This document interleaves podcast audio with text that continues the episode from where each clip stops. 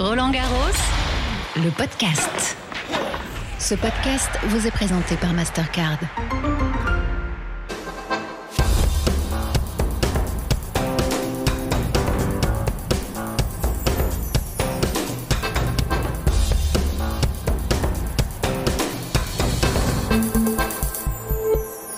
Bonjour à tous, bienvenue dans la Hour de Roland Garros, votre rendez-vous quotidien tous les jours en direct sur YouTube de 17h45 à 18h15 avec Émilie Lois. Salut Émilie. Salut Eric, salut à tous. Vous êtes toujours aussi pimpante alors que la quinzaine avance et que la fatigue commence à se faire sentir chez les joueurs et les joueuses, mais, mais pas chez vous. Je voudrais remercier la maquilleuse qui fait un boulot exceptionnel. Nous recevons aujourd'hui Émilie Caroline Flessier, la directrice générale de la Fédération française de tennis. Bonjour Caroline. Bonjour Eric. Tout aussi pimpante que vous, hein elle aussi, elle, travaille depuis de nombreuses semaines avec ce Roland Garros.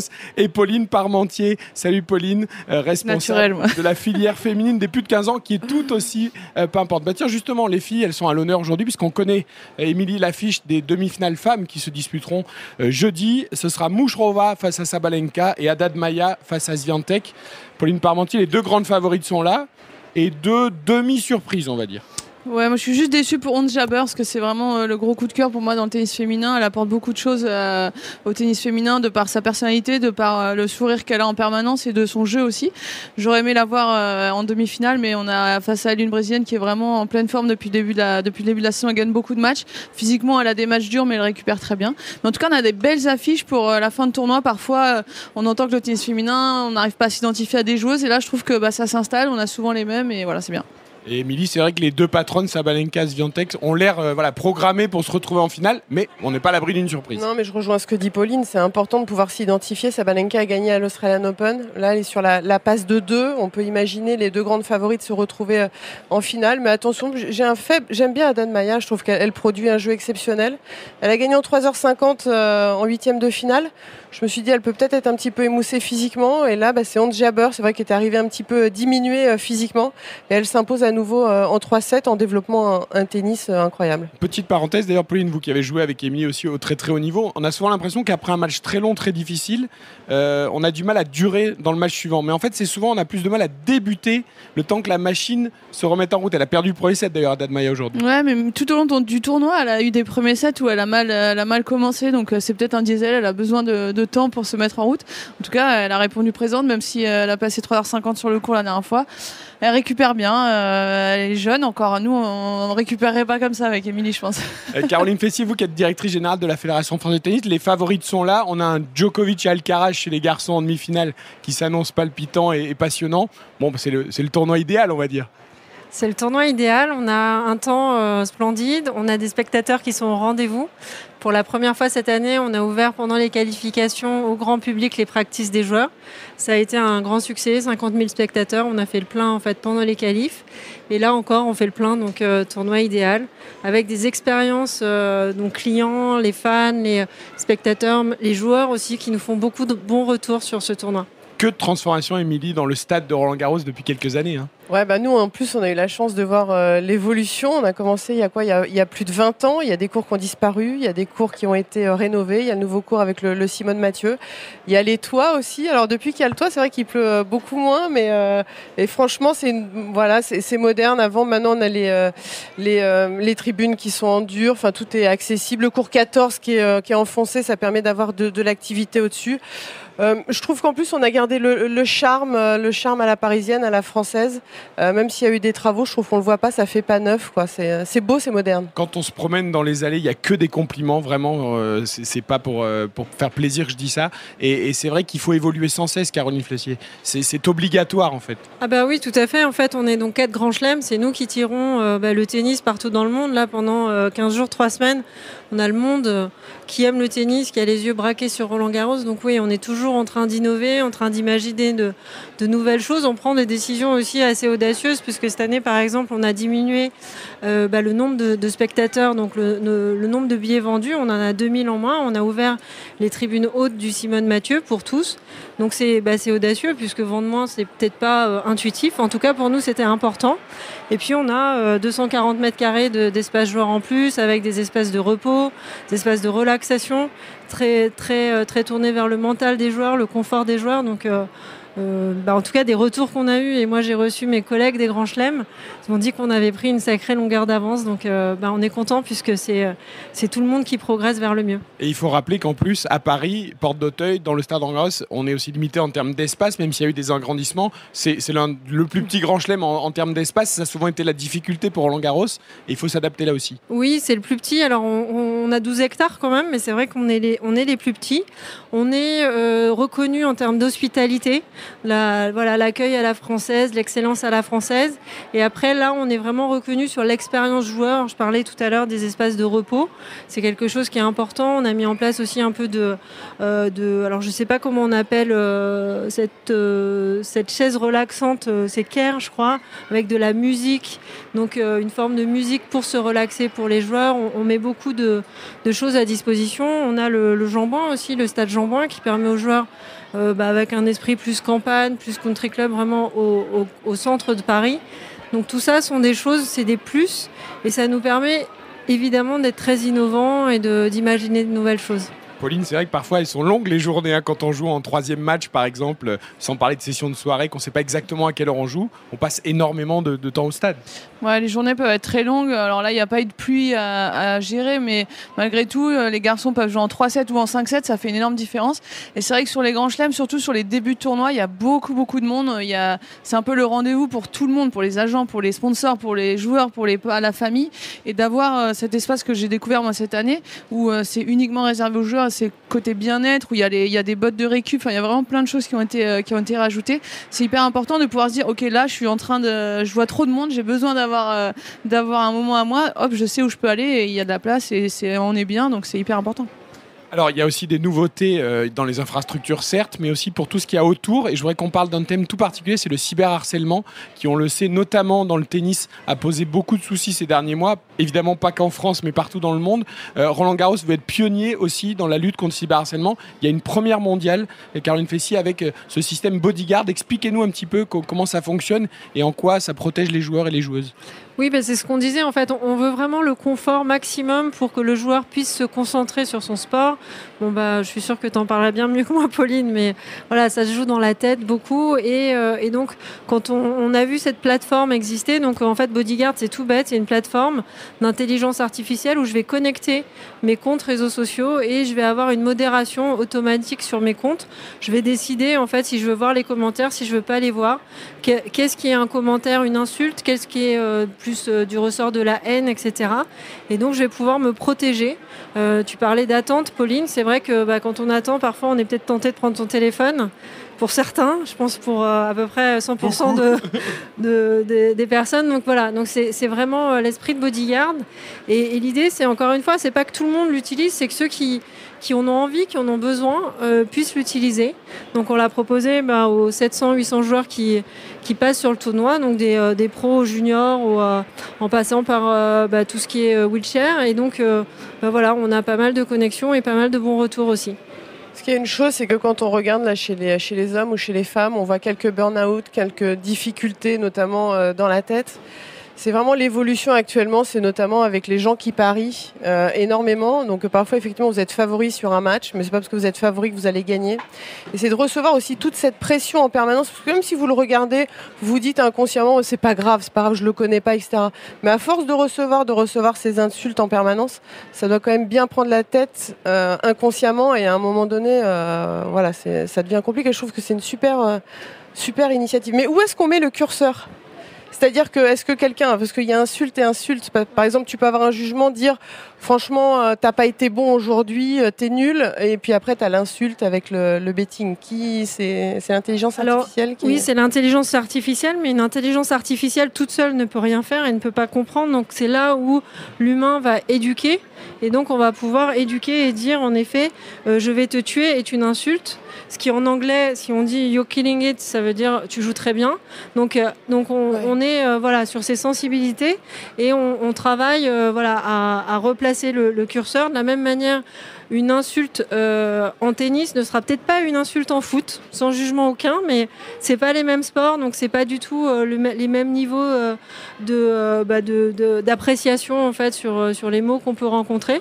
Donc ça, c'est l'humain qui va, qui va traiter ces, ces points-là. Sans donner de chiffres précis, est-ce qu'on a une petite idée de combien de joueurs ont décidé de, de s'y atteler? Ou déjà, est-ce que ça a été bien reçu, ne serait-ce qu'en termes d'impression, même si certains ne l'ont pas fait? Alors, on a eu une. Euh, alors, ce que je sais, c'est que la première semaine, au bout de la première semaine, on avait une centaine de joueurs qui avaient été sensibilisés. Donc, on n'avait pas eu encore les juniors qui étaient arrivés euh, et qui ont tous euh, donné des très bons feedbacks. Ensuite, on a eu donc des.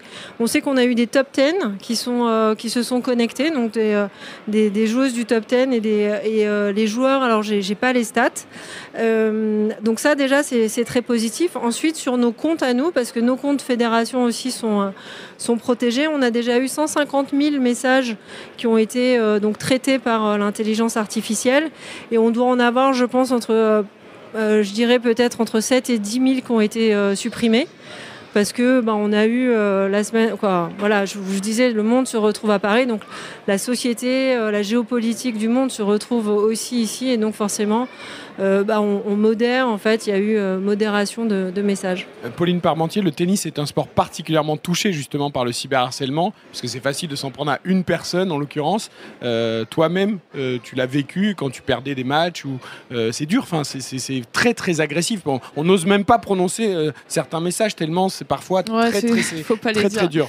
Non, mais c'est surtout le premier message. En fait, moi, je l'ai vécu au tout début du cyberharcèlement, où la première fois que j'ai reçu un message, mais j'ai pleuré je me suis dit, mais, pourquoi en fait euh, j'ai perdu un match? Pourquoi cette violence?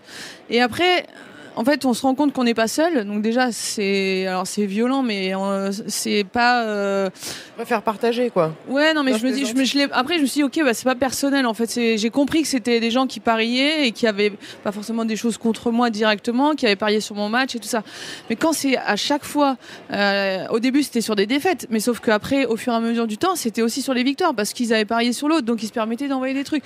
En fait, on s'en sortait plus quoi. Et, euh, et à un moment donné, euh, il y a beau avoir des filtres, mettait des filtres, etc. Et moi, je me suis dit, ok, au début, on me disait réponds pas. bon, bah, c'était pire. Après, je me suis dit, bon, bah, je vais répondre.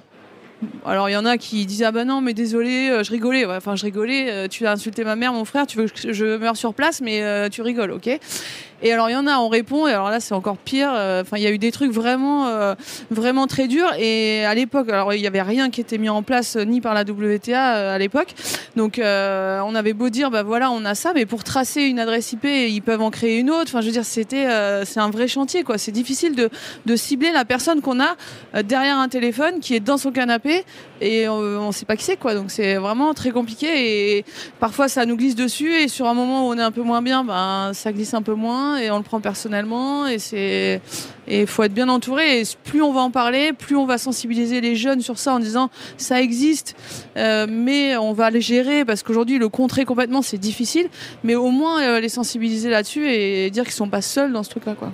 Est-ce qu'il y a beaucoup de joueurs et de joueuses en fait qui s'occupent pas de leur compte, qui le font gérer par quelqu'un d'autre? J'ai l'impression qu'il y a quand même beaucoup de joueurs de tennis qui le, qui le gèrent. Parce que si tu le fais gérer par quelqu'un, par ton, c'est par ton, agent. Donc il euh, y en a qui délèguent, mais c'est quand même ça reste ton image. Donc tu as envie d'avoir le contrôle sur ce que tu vas poster, pas poster. Il euh.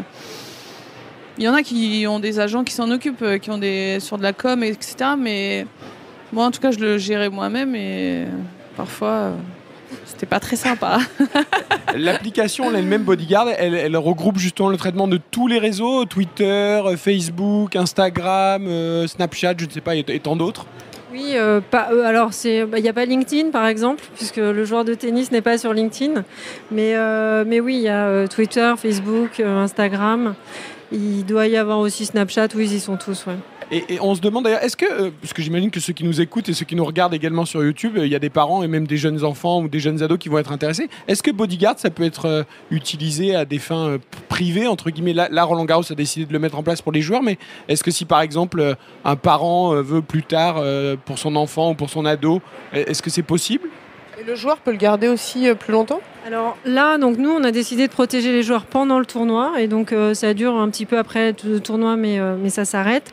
Ensuite, est-ce qu'il y a une offre? Donc pour l'instant, euh, Bodyguard travaille plutôt avec bah, des, équipes de, de sportives, grands événements, etc.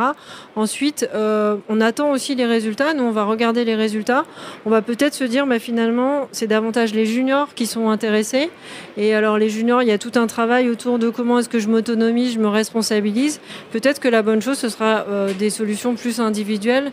Et pour les particuliers, là, de toute manière, on travaille avec eux et, euh, je suis sûr qu'ils auront une offre adaptée. Parce que malheureusement, Émilie, le, voilà, le fléau ne s'arrête pas au tennis et aux matchs perdus et au nul ou autre. Non, mais partout, la politique, euh, au quotidien, une déclaration, une prise de position sur, sur n'importe quoi. Il y a forcément des gens qui n'adhèrent pas avec la prise de position. Et c'est vrai que les réseaux sociaux, de toute façon, c'est un déferlement de haine, et qui plus est sur certains où qui sont masqués. Donc euh, ça c'est encore pire. Tu vois même pas qui est derrière en fait euh, l'écrit. Et donc euh, voilà, c'est le début. Enfin c'est le début. Ça, permet en fait aux gens de s'exprimer sur tout et n'importe quoi. Et c'est violent et qui plus est quand tu es, exposé. Si on prend le joueur de tennis, toutes les semaines, il joue toutes les semaines. Donc c'est une remise en question en permanence. C'est tu dois. Il y a des passages qui sont bons. Il y a des passages où tu remplis tes objectifs. D'autres, bah es un petit peu plus en difficulté. Tu les remplis un peu moins. Donc tu es plus friable et quand tu reçois ce genre de message, j'imagine que mentalement, enfin dans la tête, c'est compliqué. C'est compliqué. Autre thème qui nous intéresse et aujourd'hui particulièrement Caroline Flessier, c'est le Pride Day aujourd'hui à, Roland Garros. Euh, la journée inclusion aussi, c'est important, ça, ça fait partie des débats de société actuellement. Et là aussi, Roland Garros a voulu être dans l'air du temps, j'ai envie de dire. Oui, tout à fait. Donc, euh, bah, Roland Garros, c'est porté par la fédération. La fédération, parmi nos objectifs, on a euh, cet objectif euh, et on a dans notre, ADN, en fait, l'inclusion, la diversité. Donc, ça, c'est quelque chose d'assez clé pour nous. cette année, on a voulu, alors, on, s'est inspiré hein, des autres tournois du Grand Chelem, à savoir l'US et, l'Australian Open. On a voulu faire un Pride Day. On savait que la ville de Paris allait célébrer les 10 ans du mariage pour tous avec le, premier mariage gay à Paris qui a eu lieu le 7 juin il y a 10 Et donc on s'est dit, on a envie finalement de s'associer à cette fête et puis de, de démarrer en fait euh, bah, voilà, des initiatives. Donc c'est beaucoup sur nos réseaux. Euh, c'est aussi dans le stade, il y a des, il y a des, il y a des tatous éphémères, des photobooths, etc. Euh, donc voilà, donc c'est des choses. LED multicolores aussi quand les joueurs rentrent sur les cours. On a les LED multicolores et encore une fois, on est, nous on s'inscrit dans un temps long. Donc on parlait des transformations du stade, ça s'est fait sur 10 ans. Nous on est sur un temps long, on veut s'inscrire, on veut aller progressivement, bah voilà, vers plus d'ouverture et on en parlera peut-être après. Mais c'est vrai qu'on on, accueille de plus en plus de publics différents et donc ça s'inscrivait parfaitement en fait dans, ce qu'on voulait faire cette année. Pauline, tous ces messages évidemment importants pour les joueurs, pour les joueuses, pour le public, pour les jeunes spectateurs aussi ou téléspectateurs du, tennis à Roland Garros. Ouais, non, c'est super. Et puis, euh, quoi de mieux que le sport pour pouvoir passer des messages? C'est là où euh, on peut un peu bousculer tous les codes. Donc, je trouve ça super sur un événement sportif comme ça de pouvoir utiliser. Moi, ce que je trouve bien, c'est que c'est l'événement sportif qui s'engage et qu'on ne demande pas aussi aux joueurs de porter euh, quoi que ce soit. Je veux dire, c'est libre à chacun. Moi, je trouve ça bien quand on regarde par exemple au foot. Bah, je trouve que tout le, monde, tout le, monde, devrait accepter. Après, chacun a des enjeux euh, perso, ça peut être euh, voilà, politique, etc. Et je trouve ça bien en fait que l'événement dans son ensemble s'implique pour ce genre de, c'est plus le stade et le tournoi que dire bah, vous rentrez tous aujourd'hui avec, je sais pas, un, bracelet éponge aux couleurs LGBT ou quelque chose comme ça. Voilà, on n'impose rien. Oui, tout à fait. En fait, on a vraiment cette, euh, cette envie et cette ambition d'ouverture. Donc, c'est l'ouverture et c'est que chacun se, se sente bien, en fait. Euh, c'est quelque chose de très important pour nous, c'est que tout le monde se sente à l'aise. Donc, finalement, euh, voilà, c'est juste ouvrir, se dire bah, venez au stade, vous serez bien.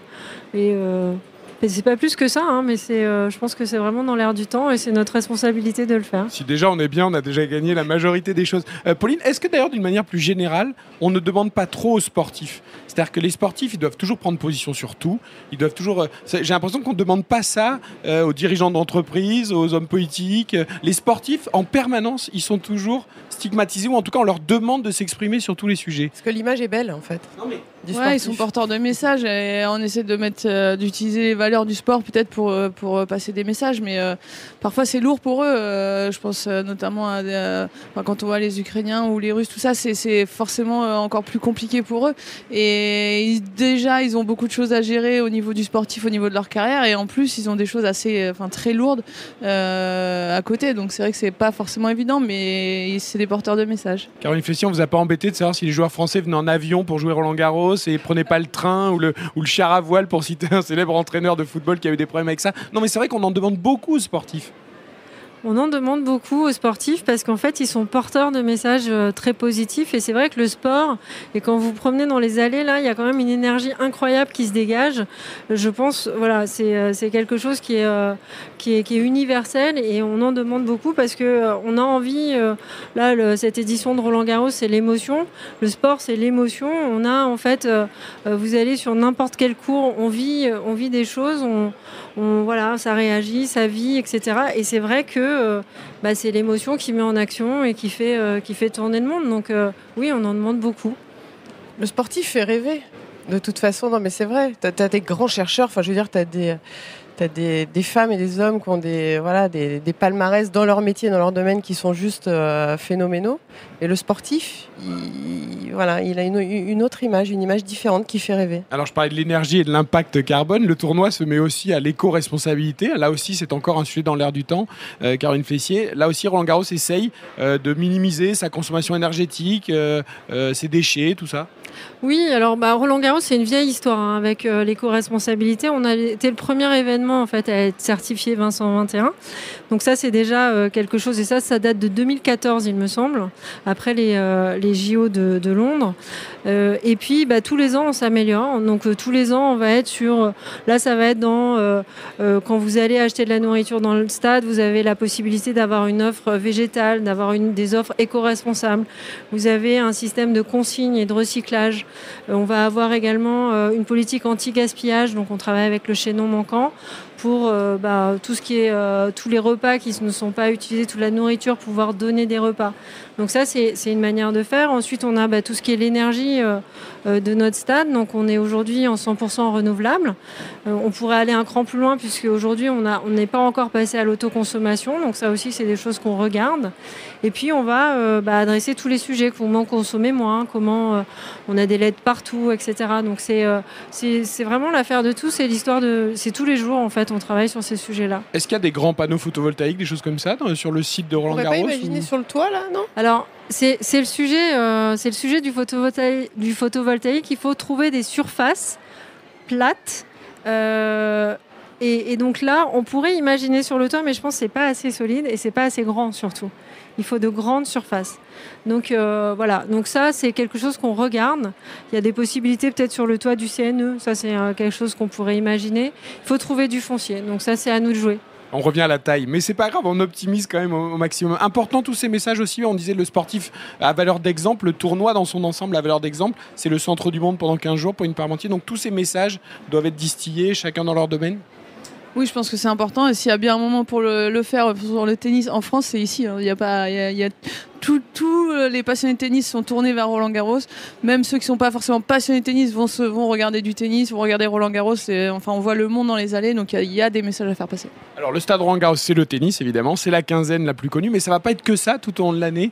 Euh, Karine Fessier, de plus en plus, Roland Garros s'ouvre à, d'autres perspectives. Là, par exemple, juste après Roland Garros, il y aura la finale du championnat de France de basket entre Boulogne-le-Valois et Monaco. Le match 3 se jouera ici à Roland-Garros la semaine prochaine. Alors, on ne peut rien vous cacher. Je, je, dois le dire quand même parce que. Il est fan de Monaco en plus. Donc, euh, basket aussi. On a travaillé, euh, on a travaillé en effet d'arrache-pied depuis 48 euh, heures à pouvoir bah, faire une offre parce qu'en fait, vous le savez, là, vous voyez en fait nos 45 000 spectateurs qu'on accueille tous les jours demandent beaucoup d'infrastructures et donc bah, dès dimanche soir, on démonte et être prêt pour jeudi pour un match de basket, c'est un sacré challenge qu'on doit relever. On accepte le défi. Donc on a, envoyé une proposition à, Boulogne on, alors vous me dites que la réponse est positive. La réponse, voilà, on sait que tout est ouvert. Euh, j'ai pas vu le communiqué de presse sortir, donc euh, je, préfère euh, rester prudent. Ça ne laisse que quelques jours, mais je vois quand même le sourire parce qu'on sent que le défi plaît aux équipes. Voilà, c'est le genre de défi, qui motive. on a des équipes qui sont. Euh, alors, on aime en fait tout ce qui est extraordinaire, tout ce qui est unique. Euh, là, c'est quand même une opportunité incroyable. Et donc, hier, on a réuni les équipes pour décider si on y allait ou pas. Et on avait beaucoup d'énergie et beaucoup d'envie d'y aller. Après, quand tu bosses pour une fédération sportive, en général, tu aimes bien le sport, tu es sensibilisé par, pour le sport. Il y a le RPM euh, en fin d'année, c'est aussi un événement quand tu bosses à la Fédé Tennis. C'est hyper excitant parce que euh, voilà, tu rebosses sur un événement. Et le fait d'avoir des événements, que ce soit le basket, c'est déjà aussi pour certains peut-être découvrir un autre sport, mais aussi c'est travailler pour un événement. Parce qu'il n'y a rien de plus beau que travailler pour un événement. Je parle pour ma paroisse, je préfère à la limite être sur un événement que tu vois derrière l'ordi euh, toute la journée. Là, non, mais c'est vrai que tu es actif, tu vois, tu vois du beau jeu et tu travailles pour, euh, pour un sport, pour un autre sport. Le RPM, c'est pas les BPM de la sono de la discothèque, hein, c'est le Rolex euh, Paris Masters. on est d'accord, en, fin de saison, pour ceux qui ne maîtriseraient pas ça. Euh, je reviens au basket, c'est pas une première à Roland Garros. Peut-être aussi pour ça que c'est faisable relativement rapidement. Vous avez déjà accueilli un match de basket au mois d'octobre l'année dernière. C'était Paris contre Monaco déjà, et ça avait fait plus de 10 000 spectateurs et ça a été un franc succès. Oui, franc succès, beaucoup de bons retours. On a vu que cette salle était magnifique en fait, puisqu'on ferme le toit. Donc euh, oui, on avait très envie de, refaire ce type d'exploit. Attention, il y a un match jeudi, mais il y en aura peut-être un deuxième le samedi, hein, parce que Boulogne peut-être jouera deux matchs s'il y a encore du suspense. Euh, voir Roland Garros comme ça, euh, aussi il y aura des concerts, il y aura plein de choses. Hein. Pauline, c'est... Non, non, pas de concert, parce que nous ne sommes pas une arena. Pardon. Pas de concert. la fête de la musique. La fête de la musique. Voilà. Ouais, de la musique, on va dire. Il y aura des spectacles. Des spectacles, pardon. Non, non, mais c'est important de le préciser. Euh, non, mais c'est sympa de voir le stade s'ouvrir à d'autres choses. Et puis, les gens vont découvrir aussi Roland Garros pour ceux mm. qui ne viennent pas pour le tennis, par exemple. Oui, c'est sûr. Et puis, bah, même pour nous, en tant que joueurs, de voir le stade sous une autre forme, bah, ça... au début, ça fait un peu bizarre parce qu'on se dit, ouais, c'est, chez... notre espace. Et puis, en fait, c'est génial. Il y a eu plein d'événements. Il y a eu un combat de boxe aussi. Enfin, il y a eu plein de choses. Et au final, ça fait un super, euh, ça fait un super, une super communication aussi euh, sur le, sur Roland Garros, sur le stade. Et puis, c'est frustrant quand même de voir ce stade un peu vide le reste de l'année. Donc là, ça permet à, euh, bah, que ça, continue de vivre tout au long de l'année. Moi, j'ai croisé plein de personnels de la fédération ou du tournoi et qui disent exactement ça. Ils disent c'est super parce que maintenant, ça vit toute l'année. Ah Puis il y a le paddle en, septembre. Et ça aussi, le fait de voir le cours de paddle euh, sur, le, sur le cours central, même quand tu regardes la façon et la manière dont les joueurs euh, parlent du tournoi de paddle ici à Roland-Garros, tu as pas mal aussi de joueurs de tennis qui se sont mis au paddle, qui jouent maintenant au niveau euh, professionnel et qui vont jouer le, le tournoi. Pour eux, de se retrouver sur le central, c'est juste. Enfin, déjà, c'est un endroit mythique. J'espère qu'on on reverra Raphaël Nadal sur le central, raquette de tennis en main. Ah, mais je l'imagine très bien au paddle, Pauline, au cas où s'il pouvait plus rejouer au tennis. En fait, on a tellement envie de le voir qu'on est prêt à le mettre. Il viendra à Roland en septembre pour faire le paddle. Non, mais il adore ça, je crois. On hein. pourrait faire un 18 trous. Il joue au golf. Ah oui, beaucoup au golf aussi. il faut de l'espace aussi. Hein. clair. Il, faut, il faut des hectares. Euh, le paddle, tiens, Pauline, toi, en tant que joueuse, c'est un sport qui, qui intéresse alors c'est un sport qui m'intéresse mais que j'ai pas eu l'occasion encore de pratiquer puisque euh, quand j'ai arrêté ma carrière je me suis fait les croisés au genou euh, en, faisant du ski et derrière j'ai eu enfin je suis tombée enceinte et j'ai eu un petit bébé. Donc chaque chose en son temps je vais m'y mettre je vais découvrir ce sport parce que tout le monde m'en parle donc euh, je vais pas, et le talent se transporte. Exactement on a une joueuse très talentueuse ici qui transporte son talent peu importe ce qu'elle touche donc je vais découvrir ce, ce mais sport Émilie est une adepte du paddle je suis tombée amoureuse de ce sport. Hein. C'est vrai que c'est euh, c'est ludique. C'est euh, puis bon, c'est un sport. Euh, bah, tu fais que progresser forcément. Quand tu joues au tennis, tu as été professionnel de tennis. Bah, il y a un moment donné, en plus là j'ai dents, donc forcément tu déclines un peu. Quand tu as été au top, là tu découvres un sport qui est, qui est passionnant, qui est convivial aussi. Et, où tu progresses. Caroline Fessier, vous avez le temps de jouer au tennis, au paddle, faire des choses Non, non. je n'ai pas du tout le temps de jouer au tennis ni au paddle. En prendre un peu quand même. Je vais en prendre, je vais en prendre. Bon, il y a un autre événement très important qu'il faut qu'on évoque avant la fin de cette happy hour quand même, ce sont les JO à Paris en 2024. Le stade de Roland Garros évidemment accueillera notamment euh, le tennis. Hein, et voilà, ça c'est aussi un grand événement de l'année prochaine qui va s'enchaîner après, Roland Garros. Oui, c'est un grand événement. On est très très fiers et très heureux de l'organiser. Donc on aura du tennis, on aura ensuite de la boxe, on aura cinq jours de boxe et ensuite du paratennis.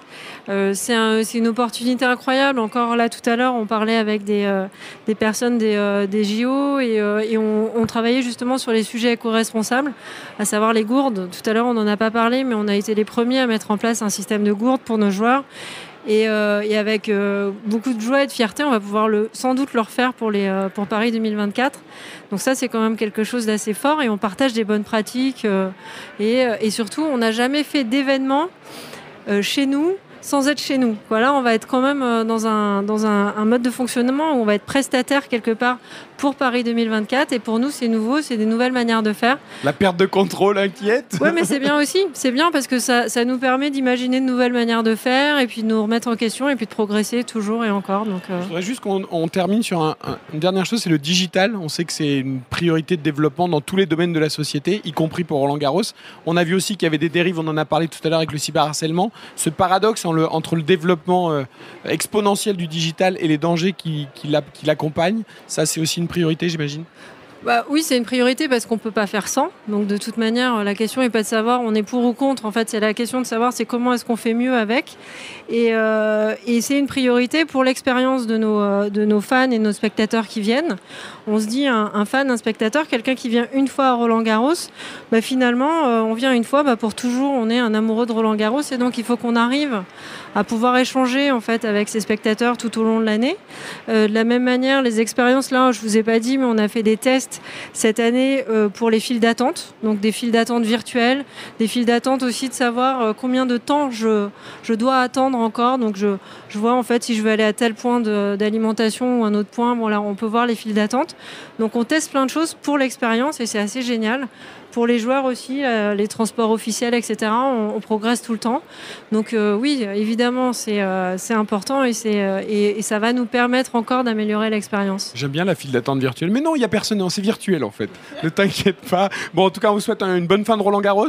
Merci beaucoup. On espère une belle finale. Si on pouvait avoir le soleil jusqu'au bout, Allez, ça serait bien, même si eh, il faut tester le toit quand même. Pour, les, pour les, terrains, c'est bien un petit peu d'humidité. Ah d'accord, un petit peu d'humidité. non mais voilà qu'on aille jusqu'au bout de ce magnifique tournoi, Émilie. Oui, mais l'avantage c'est que maintenant on a le toit. Alors effectivement, moi je préfère quand il y a le soleil et que le toit euh, reste ouvert, mais euh, bon, es quand même quand es organisateur et tu sais que tu as un toit, tu es quand même beaucoup plus euh, détendu, hein, parce que même dans le pire des cas, s'il pleut lors de la finale, le toit est fermé et la finale se joue au bon horaire. On a été gâtés pour cette édition 2023. Merci beaucoup Pauline Parmentier aussi d'être venue jusqu'à nous, Caroline Fessier, directrice générale de la Fédération française de tennis. À demain, Émilie demain, Il y aura les demi-finales dames et on parlera aussi de Djokovic Alcaraz vendredi, la demi-finale que tout le monde attend. Merci d'avoir suivi la Hour tous les jours, 17h45, 18h15 sur YouTube. Vous le retrouvez en podcast sur l'appli euh, Roland Garros et également euh, sur toutes les plateformes.